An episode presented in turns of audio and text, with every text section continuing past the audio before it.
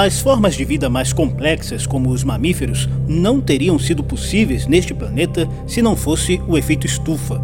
Só para recordar, o efeito estufa é um mecanismo natural da nossa atmosfera que conserva parte do calor do Sol e possibilita a manutenção da temperatura ideal para grande parte das formas de vida. Mas o que se observa nos últimos 200 anos é um aumento das temperaturas, principalmente por causa do uso de combustíveis fósseis, como petróleo, gás e carvão. Uma coisa é conservar o calor do Sol, outra é fazer uma verdadeira estufa na nossa atmosfera, que não é capaz de diluir todo esse calor. As geleiras derretem e as florestas tropicais, cada vez mais ameaçadas, não dão conta de resfriar o planeta. O resultado é o famoso aquecimento global. Eu sou Cíntia Simes. E eu sou José Carlos Oliveira. E começa agora o programa Salão Verde com o tema Mudanças Climáticas. Salão Verde o espaço do meio ambiente na Rádio Câmara. Apresentação: Cíntia Sims e José Carlos Oliveira. O clima é um daqueles bens que não pertence a nenhum país em específico e cujos efeitos podem ser sentidos a milhares de quilômetros do local de início de um fenômeno, como um tornado ou um maremoto. Tecnicamente, se chamam de bens comuns o clima, os oceanos e a própria atmosfera. A Conferência das Partes da Convenção Quadro das Nações Unidas sobre Mudança do Clima, a COP, é a instância máxima para a tomada de decisões e acordos entre países para enfrentar o problema das mudanças climáticas. A primeira COP aconteceu em Berlim, na Alemanha, em 1995. Desde então, os governos do mundo se reúnem todos os anos, às vezes com mais avanços, outras com muitas dificuldades políticas para se chegar a bons acordos. Em 2015, a COP 2021 aconteceu na França e resultou num avanço histórico, o Acordo de Paris, que tem o objetivo ambicioso de limitar o aumento da temperatura global em menos de 2 graus Celsius em relação à era pré-industrial. Pois é, Cíntia, eram necessários 55 países signatários para que o Acordo de Paris entrasse em vigor, e a soma das emissões de gases do efeito estufa desses países precisaria alcançar 55% do total de emissões globais. A ratificação do Acordo de Paris significa que o país confere força de lei ao acordo. Foi uma vitória o acordo conseguir 109 países, inclusive o Brasil, que correspondem a 76% das emissões globais. Assim, o Acordo de Paris entrou em vigor no dia 4 de novembro, duas semanas antes da COP22 no Marrocos. O Salão Verde convidou o cientista brasileiro Carlos Nobre, que esteve na COP22, para comentar as decisões da conferência e os desafios previstos no Acordo de Paris. Carlos Nobre é um dos mais importantes pesquisadores do país sobre mudanças climáticas. Ele contribuiu para quatro dos seis relatórios produzidos pelo IPCC, o painel internacional sobre mudanças climáticas da Organização das Nações Unidas. O IPCC reúne os mais renomados cientistas do mundo que estudam os impactos das mudanças climáticas nos oceanos, na agricultura e no desenvolvimento dos países. Nobre construiu sua carreira no Instituto Nacional de Pesquisas Espaciais, o INPE, e atualmente é membro do painel de aconselhamento científico sobre sustentabilidade que assessora o secretário-geral da ONU, Ban Ki-moon. Ele foi agraciado com o Prêmio Volvo Meio Ambiente de 2016 por sua contribuição ao estudo do impacto das mudanças climáticas sobre a biodiversidade na floresta amazônica. Zeca, vamos dar uma escutada agora na entrevista que eu fiz com o Dr. Carlos Nobre. Muito obrigada por aceitar nosso convite. Em setembro de 2016, os dois maiores poluidores mundiais, China e Estados Unidos, assinaram o documento. Só os Estados Unidos somam 15% das emissões, mas com a eleição de Donald Trump, é provável que o país volte atrás e abandone o Acordo de Paris. A saída dos Estados Unidos compromete o acordo? Os Estados Unidos 15%, respondem por 15% das emissões mundiais. Lógico, eles são líder tecnológico, é, líder econômico, é muito importante, mas não é o, o, que os Estados Unidos faz que pode, de certo modo, é, finalizar uh, que a direção da, do atingimento das metas do Acordo de Paris será completamente é, impossível, não. Eu acho que começou-se a sentir ali que os países não necessitam dos Estados Unidos para tomar uma, uma, uma trajetória é, muito mais segura para o planeta, muito mais sustentável, principalmente a Europa, principalmente o Japão, principalmente a China e, e, e claro, também o Brasil. China, de fato, é o fiel da balança uhum. uh, da, da, se nós vamos ou não atingir uh, as trajetórias que o Acordo de Paris uh, demanda.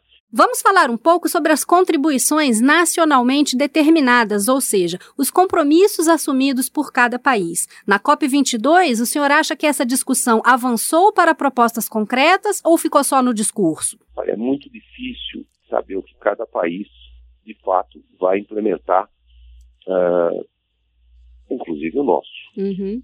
Uh, o nosso, talvez, um dos países que colocou metas mais bastante ambiciosas, importantes, né? E importantes, uhum. até porque é o único país grande em desenvolvimento que, que se comprometeu até 2030 a reduzir emissões. Uhum. Não, é, não é em relação a 2005, não, não é nem aumentar. China e Índia, até 2030, elas prometeram definitivamente parar de crescer as emissões. O Brasil não, o Brasil fez um compromisso é, de que as emissões em 2025 e 2030 serão menores do que foram as emissões em 2005. Hum. Então é, é, um, é, é, um país que está liderando, é um país que tem enorme protagonismo, é um dos países que mais, veja bem, a meta do Brasil, proporcionalmente falando, é mais impactante do que a dos Estados Unidos. Lógico, os Estados Unidos emitem quase quatro vezes mais que o Brasil, então, globalmente, os Estados Unidos, é, para mitigação das mudanças climáticas, a redução das emissões é mais importante. Mas, assim, percentualmente falando, metas brasileiras são muito impressionantes. No caso do Brasil, de um lado, nós temos uma balança comercial que continua baseada na extração mineral e na agricultura de larga escala. De outro lado, a posição do Brasil é de protagonista na ciência ambiental, principalmente na área em que o senhor atua há mais de 40 anos, a relação entre o clima global e a floresta amazônica. Como é que é possível o nosso país conciliar esses dois papéis? O, o empresariado brasileiro está convencido da importância da transição transição para uma economia de baixo carbono? O, o empresariado brasileiro ele é muito heterogêneo. Nós temos aqui, o Brasil é um país industrializado e entre os mais industrializados dos países em desenvolvimento.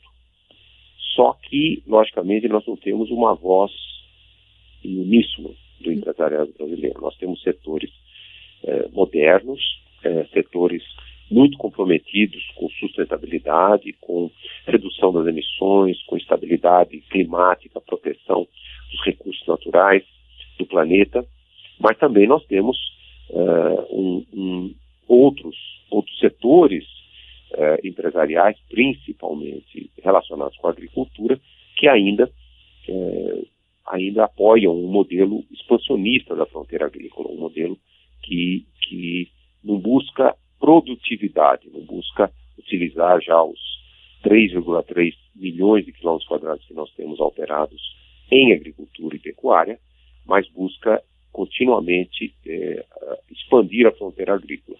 E, e, então nós temos todos esses setores industriais, agroindustriais, na diversidade empresarial brasileira, e há, há claro, um, esforço que se faz é muito grande do nosso país se tornar uma economia mais potente, mas ao mesmo tempo muito mais produtiva. Né?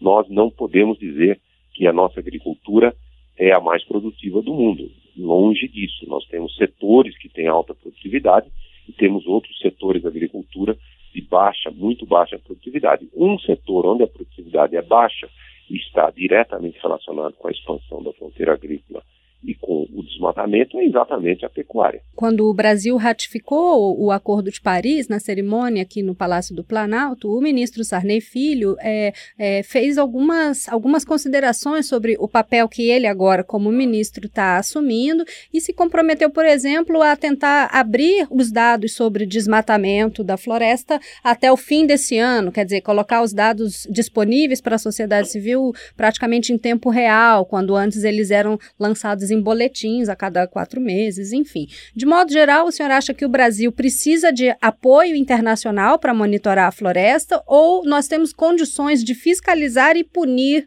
os agentes de, de desmatamento? Não, o Brasil é um país é, que pioneiramente desenvolveu uh, os métodos de, de monitorar a floresta do espaço.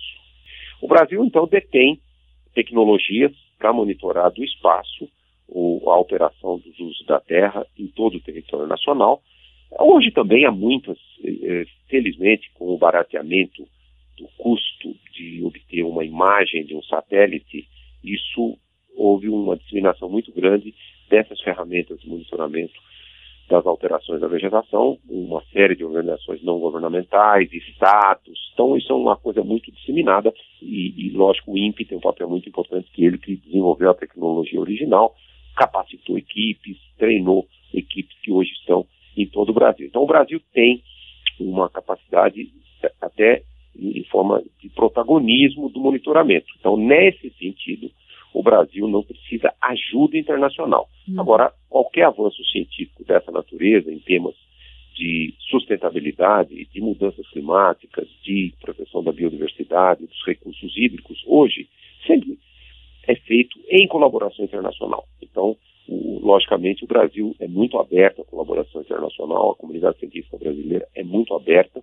e, e, e procura ativamente é, colaborações internacionais. Mas o Brasil não precisa assistência nesse quesito. Uhum. Agora, o que é, é, é, lógico, é importante, é que um certo ferramental de, de uma transformação de modelo econômico, aí sim eu acho que vale a pena o Brasil é, buscar a ajuda internacional, inclusive nas oportunidades de financiamento que as mudanças climáticas uh, oferece. O continente africano já foi sede de três COPs, né, conferências da, das partes. Agora, na COP 22, pelas notícias que eu li no site da própria conferência, a África tem recebido uma, espe uma especial atenção, né, seu, é, é, com propostas que apoiam o desenvolvimento dos países africanos em bases mais sustentáveis, ou seja, evitando os erros que foram cometidos no passado pelos países que hoje são desenvolvidos, né, e que se desenvolveram, agravando e, e, contribuindo muito para, para o aumento da temperatura global. É, no caso do financiamento previsto no Acordo de Paris, haverá realmente um apoio concreto ao desenvolvimento sustentável dos países africanos? O que, que o senhor acredita que pode acontecer por aí? O impacto será muito pesado na África, em primeiro lugar, porque a maioria dos países africanos são pobres, com menos, muito menos recursos, riqueza, é, capitais, investimentos, financiamentos, tecnologia, sistemas educacionais, sistemas de saúde que poderiam é, é, mais facilmente se adaptar a responder esses desafios das mudanças climáticas, mas também por um capricho da natureza, que, que é, a África, a, a, maior pobreza do mundo hoje está ao sul do, do deserto do Saara, em todos os países da faixa do, do Sahel, que são muito pobres. E e, e é lá que muitos dos impactos mais severos são regiões já semiáridas, áridas semiáridas, e as mudanças climáticas indicam que a água vai se tornar um elemento ainda mais escasso, com maior variabilidade. Então, uh, uh, colocando obstáculos muito grandes ao desenvolvimento uh, desse continente e da maioria dos países desse continente. Então, é, como eles, não foram eles que causaram o problema, porque o padrão de emissão da África é o menor como continente do, do planeta, é muito importante. É uma dimensão ética. Que os países que mais contribuíram, e os países ricos, eles possam, de fato, prestar uma assistência à África que permita que a África se desenvolva sem é, sofrer injustamente os impactos das mudanças climáticas que não foram os africanos que contribuíram.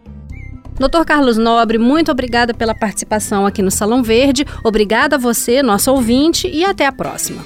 Salão Verde, o meio ambiente nas ondas do rádio. Apresentação: Cíntia Sims e José Carlos Oliveira. Produção: Cristiane Baker.